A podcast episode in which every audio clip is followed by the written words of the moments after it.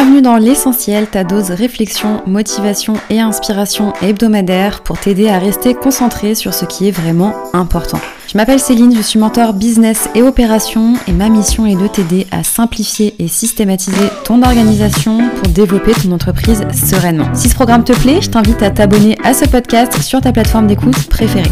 C'est parti pour l'épisode du jour. Dans l'épisode du jour, on va parler échec. L'échec, tu l'as sûrement déjà entendu, fait partie du chemin et sans lui, tu n'as pas de feedback concret sur tes actions.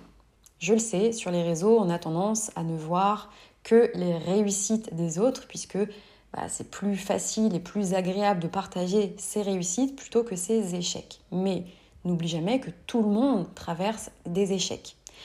Pourquoi dans ce cas-là est-ce que tout le monde partage que ses réussites? Eh bien, il peut y avoir deux raisons. Soit ça peut être par ego, soit c'est par peur d'être vulnérable. Se montrer vulnérable, c'est par opposition beaucoup plus difficile puisque tu t'exposes à la vie et au regard des autres. De mon côté, c'est vrai que j'admire tout particulièrement les entrepreneurs qui osent et qui ont le courage de se montrer vulnérables, qui osent raconter leurs échecs sans filtre et en toute sincérité. Je ne connais aucun entrepreneur en tout cas pas parmi ceux que j'admire, qui est arrivé au stade où il en est sans avoir essuyé des échecs. Et je dis bien des échecs, puisqu'il n'y en a pas un, il n'y en a pas deux, il n'y en a pas trois, mais il y en a bien plusieurs. Le point commun avec tous ces entrepreneurs, c'est que ces échecs ne les ont pas arrêtés pour autant. Bien au contraire, ils s'en sont servis comme un tremplin pour grandir encore plus vite, pour aller encore plus haut. Je vais être honnête avec toi, il y a encore quelques mois, j'avais moi-même terriblement peur de l'échec. Pourquoi? Parce que je suis comme tout le monde. J'ai euh, déjà traversé des échecs dans ma vie et bien que les conditions étaient différentes et que je n'avais pas le même mindset, ces échecs passés, je les avais extrêmement mal vécus.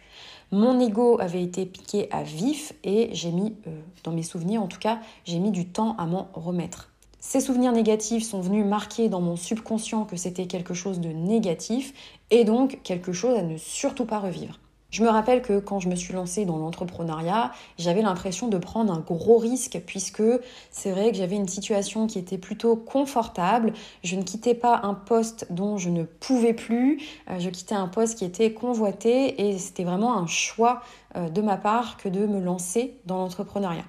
Mais c'est vrai que inconsciemment, je me disais, tu n'as pas le droit à l'échec et il ne faut surtout pas que tu échoues.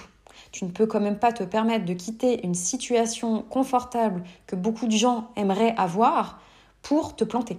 Mais le problème quand on ne veut pas échouer et qu'on est concentré uniquement sur ça, que ce soit conscient ou inconscient, c'est qu'on reste dans sa zone de confort et donc on se limite. Comment est-ce que l'on échoue? En prenant des risques. Pourquoi est-ce que l'on échoue? Parce qu'on ose tenter de nouvelles choses, parce qu'on ose prendre des risques.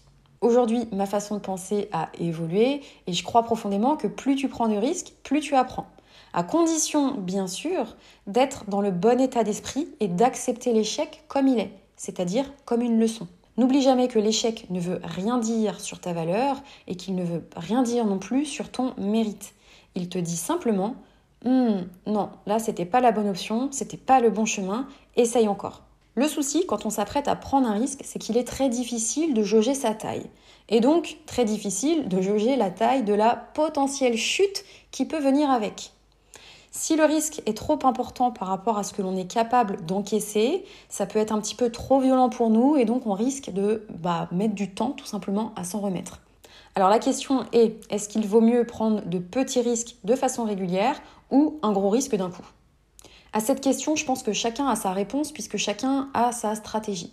Personnellement, je préfère prendre des risques mesurés de façon régulière pour me permettre d'apprendre et d'itérer régulièrement plutôt que de prendre un gros risque démesuré et donc de risquer de rester inactive pendant quelques mois.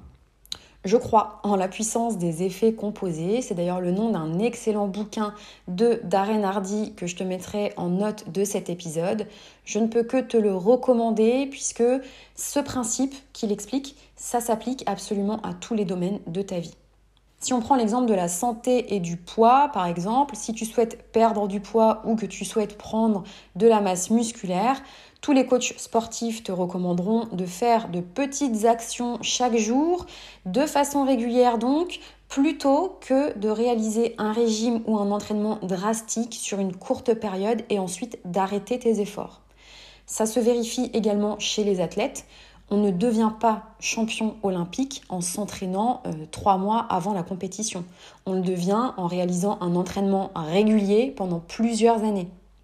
Tu comprends donc bien que l'accumulation de petites actions sur le long terme amène toujours plus de résultats que de grosses actions ou de gros efforts qui ne sont pas constants. Un bon moyen de prendre conscience et de vérifier que tu prends des risques régulièrement, c'est de prendre l'habitude de faire un weekly review et de noter comment et combien de fois tu es sorti de ta zone de confort cette semaine. Si tu ne sais pas ce que c'est qu'un weekly review, je vais te mettre en note de cet épisode le lien vers mon cours gratuit La semaine parfaite dans lequel je t'explique étape par étape comment est-ce que je réalise ce petit bilan de ma semaine et comment il me permet de préparer ma semaine à venir. C'est tout pour l'épisode du jour. S'il t'a plu, je te serai très reconnaissante de le noter 5 étoiles sur ta plateforme d'écoute préférée.